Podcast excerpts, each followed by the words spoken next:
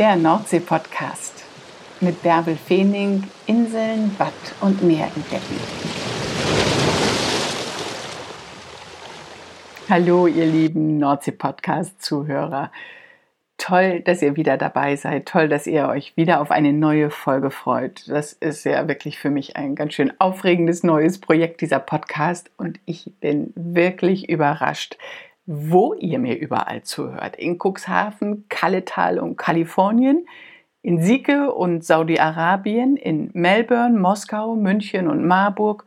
Überall sind Nordsee-Begeisterte und das finde ich total klasse und freue mich wirklich darauf, Woche für Woche mir für euch was Schönes zu überlegen.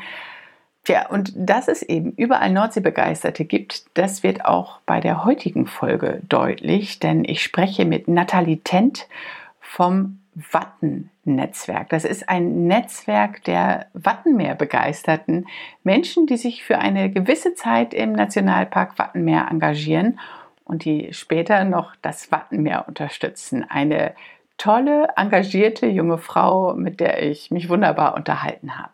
Ich nehme ich euch mal wieder mit ans Meer. Guten Morgen, Nathalie. Guten Morgen, Bärbel.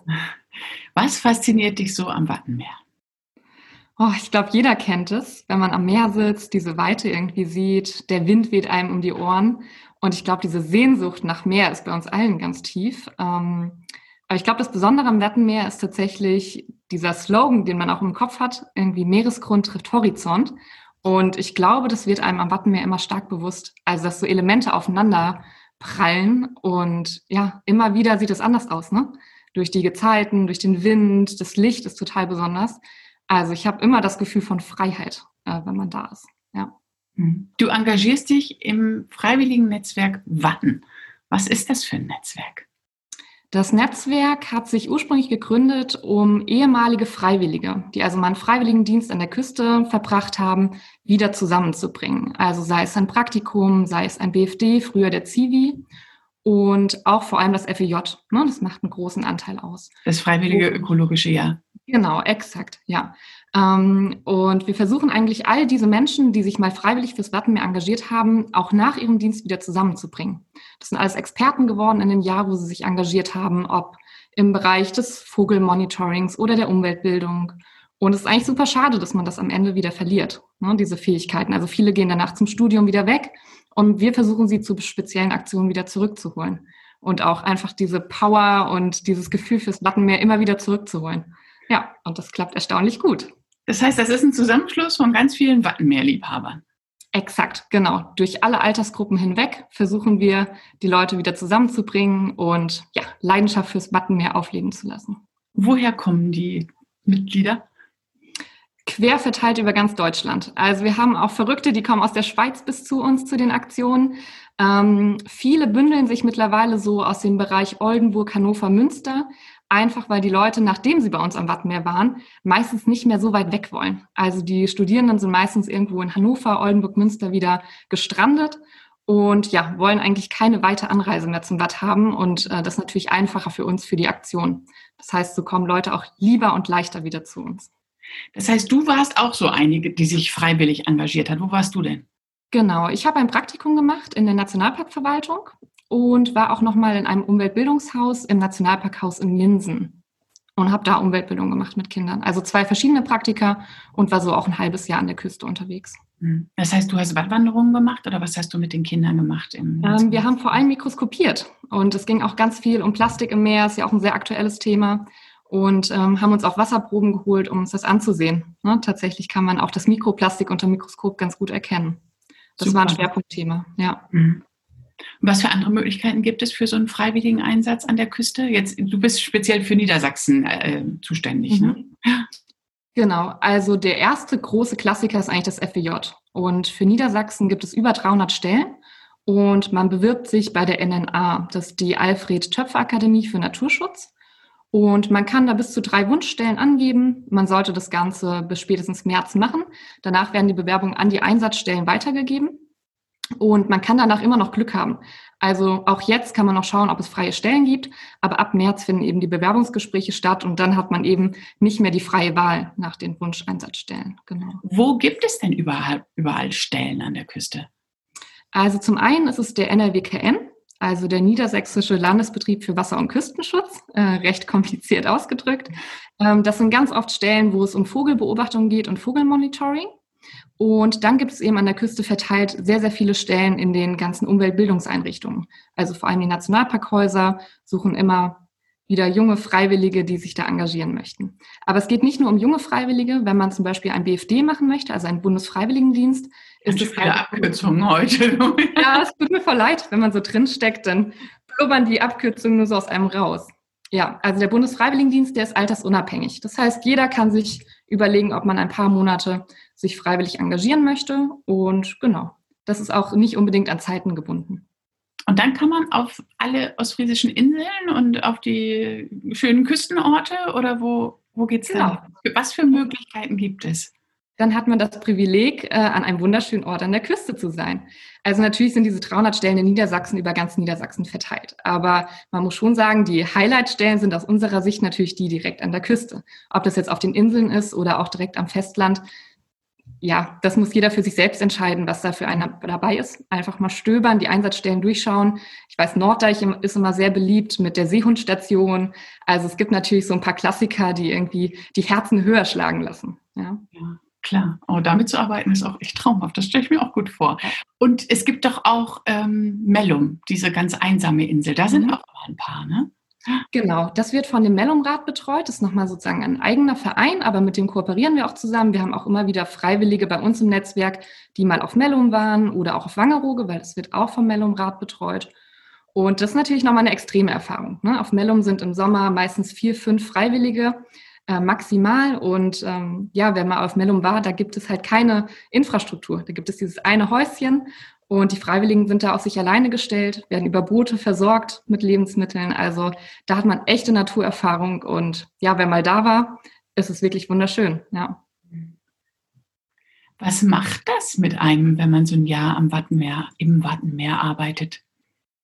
Es ist eine starke Naturverbundenheit. Also das lässt niemanden mehr los. Ich, alle, mit denen ich spreche, alle aus unserem Netzwerk, haben wirklich eine tiefe Liebe dazu entwickelt. Ähm, und ich glaube auch, das, das wirkt sich aufs gesamte weitere Leben aus. Ne? Viele von uns schlagen danach ja auch eine Berufsrichtung ein, die Richtung Landschaftsökologie, Umweltwissenschaften geht, aber auch die anderen. Ne? Also wir haben auch Leute dabei, die Maschinenbau studieren, Psychologie und dennoch äh, haben sie diese tiefe Verwurzelung. Ne? Und ich denke auch, dass jeder von uns so ein nachhaltigeres Leben im Endeffekt auch führt. Ne? Also es macht viel mit einem. Ja. Dich selbst hat es auch wieder an die Küste zurückgezogen. Ne? Ja, ja, ich bin wieder zurück nach Oldenburg gezogen und äh, freue mich darüber sehr, die Nähe zum Meer wieder zu haben. Ja. Du warst vorher weiter im Landesinneren oder wie, wie war das? Was hat, hat dazu geführt, dass du wieder in den Norden gekommen bist? Mhm. Genau, ich habe vorher im Sauerland gearbeitet und habe jetzt die Chance ergriffen, nochmal hier an die Universität zu gehen, um auch meine Promotion zu schreiben und es war natürlich einfach durch den Wattenmeerverein auch geprägt. Also die vielen Aktionen und Projekte, die Anfahrtswege waren zu weit und ich wollte einfach wieder näher am Netzwerk sein, näher an den Aktionen sein und die Chance haben, auch mal für ein Wochenende auf eine Insel zu fahren. Ja, dann kam Corona leider dazwischen ähm, und macht das alles etwas schwieriger mit unseren Aktionen und Projekten in diesem Jahr. Wenn ihr jetzt alle so vom Wattenmeer geflasht seid oder dieses Jahr an der, am Meer ähm, einen so beeindruckt und so verändert, dann ist es irgendwie ganz klar, dass es Sinn macht, so ein Netzwerk zu gründen, damit ihr alle zusammen euch weiterhin engagieren könnt. Aber wie sieht das ganz, ganz konkret aus? Was macht ihr?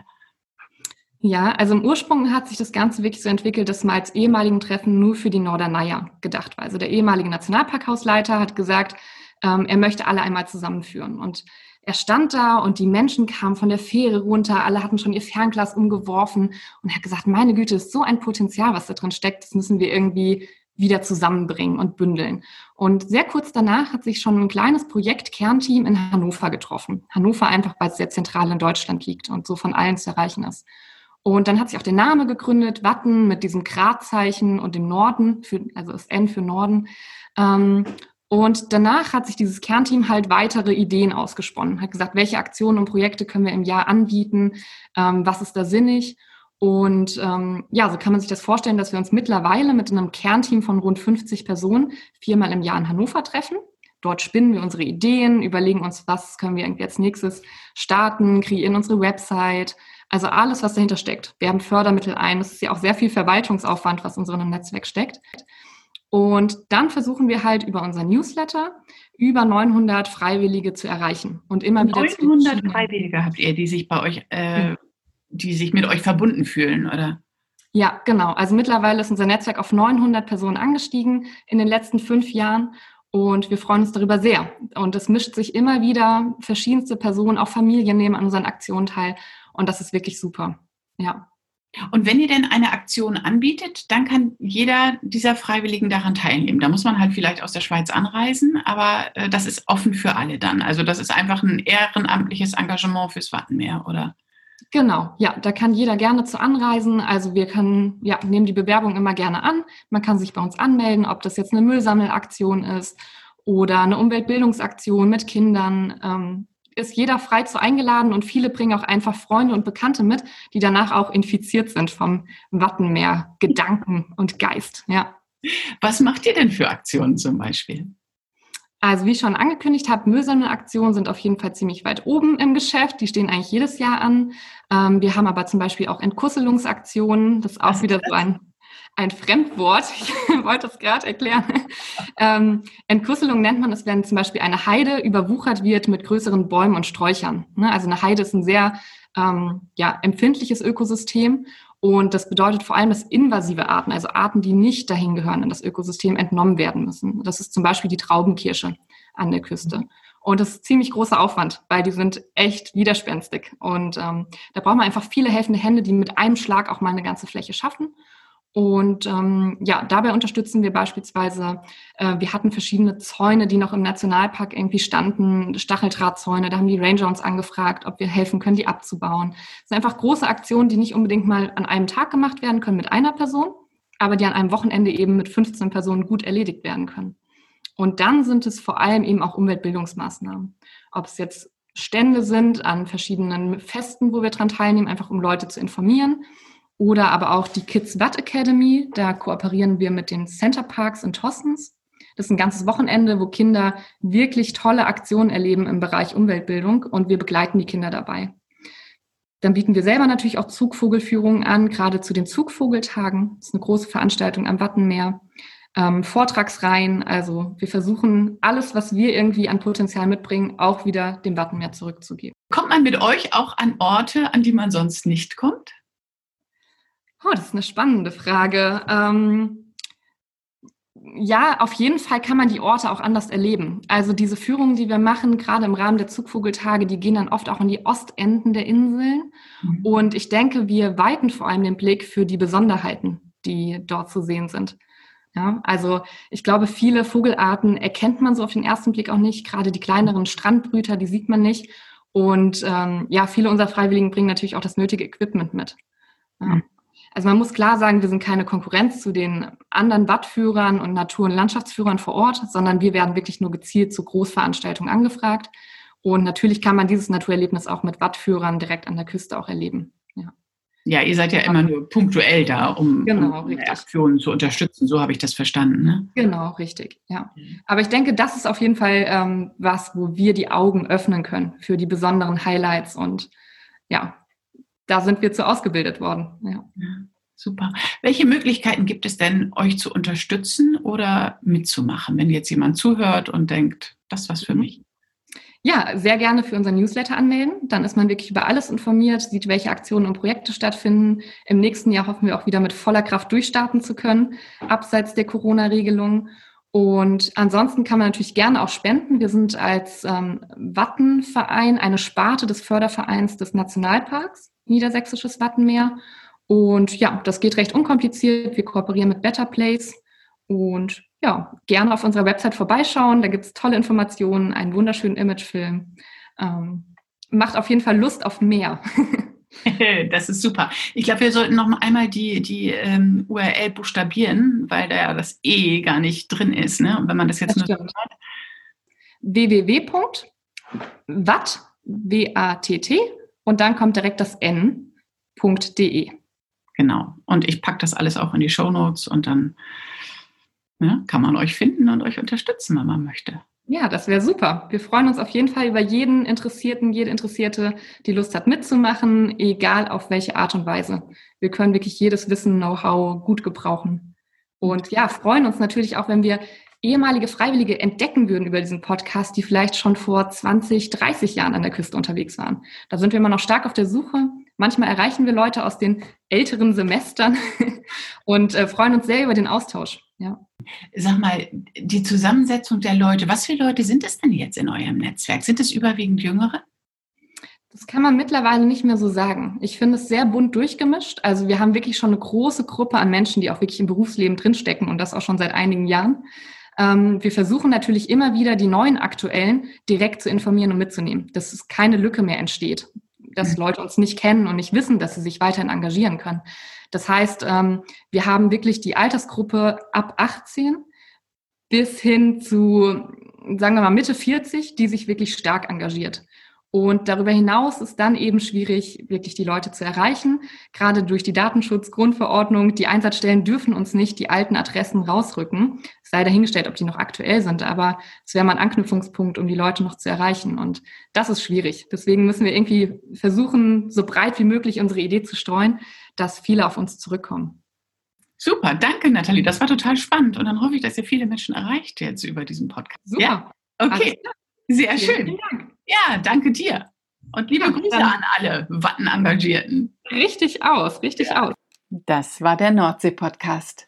Wenn es euch gefallen hat, dann behaltet das bitte nicht für euch. Erzählt anderen davon und abonniert ihn. Dann könnt ihr ihn regelmäßig hören. Und bitte hinterlasst mir eine gute Bewertung auf Apple Podcasts oder Spotify oder da, wo ihr den Podcast runtergeladen habt. Damit helft ihr mir wirklich. Und dann interessiert mich natürlich, welche Orte am Meer euch gut tun, welche Menschen an der Nordsee euch inspirieren. Ich freue mich auf eure Rückmeldungen, denn ich möchte gerne Kontakt zu euch haben. Schreibt mir auf Facebook oder Instagram, jeweils unter Bärbel Feening Nordsee Podcast oder auf der Website. Ich freue mich darauf, euch jetzt regelmäßig einmal die Woche mit ans Meer zu nehmen. Der Nordsee Podcast, ein Podcast mit Mehrwert.